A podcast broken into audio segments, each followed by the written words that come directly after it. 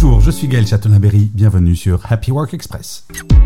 Selon une étude d'OpinionWay, 55% des salariés n'ont pas ressenti d'allègement de leur charge de travail pendant les vacances estivales. Plus surprenant, 21% ont eu des remords à l'idée de prendre un congé, un sentiment encore plus fort chez les moins de 35 ans. Le droit à la déconnexion semble être un rêve lointain.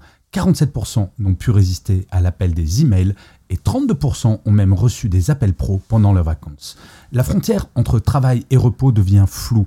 55% s'avancent à préparer leur retour avant même la fin des vacances, surtout chez les cadres supérieurs. Et le besoin de vraies vacances se fait sentir. 81% des salariés disent avoir besoin de deux semaines de coupure.